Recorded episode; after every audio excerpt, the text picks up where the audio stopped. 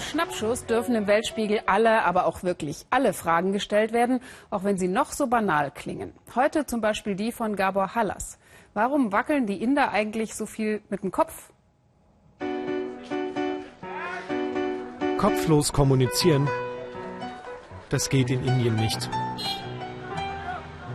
Es wird gewackelt, geschüttelt und ohne ein Wort ist fast alles gesagt. Aber eben nur fast. So viel vorneweg, es ist kompliziert.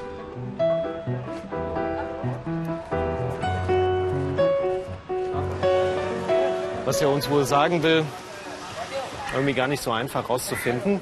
Die Inder wackeln sehr gerne, die wackeln ständig mit dem Kopf. Und wir wollen heute wissen, was sie damit meinen. Ist es ein Ja ein Nein, ein Vielleicht. Die erste Lektion ist noch einfach. Ein Ja auch in Indien ist es ein Kopfnicken. Und Kopfschütteln heißt Nein, das ist noch eindeutig. Aber was soll das uns sagen? Vielleicht, vielleicht auch nicht. Merkwürdig. Es ist die Kunst, nicht eindeutig zu sein, sich alles offen zu lassen.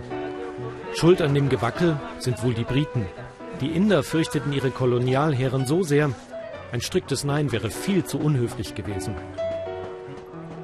In Indien werden Preise verhandelt und auch dazu braucht es den Kopf. Doch am Ende ist trotzdem noch alles offen. Nun wird es komplizierter, denn der Kopf kann noch mehr.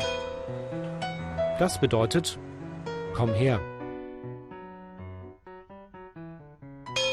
In die andere Richtung wird daraus eine Frage, was ist los? Und den Kopf zur Seite mit Zwinkern heißt, los, mach weiter. Und? Hat dir unser Beitrag gefallen? Noch? Nickte, aber am Ende, so ist es immer in Indien, ist es dann, ja, und vielleicht, also so ganz sicher ist er sich doch nicht.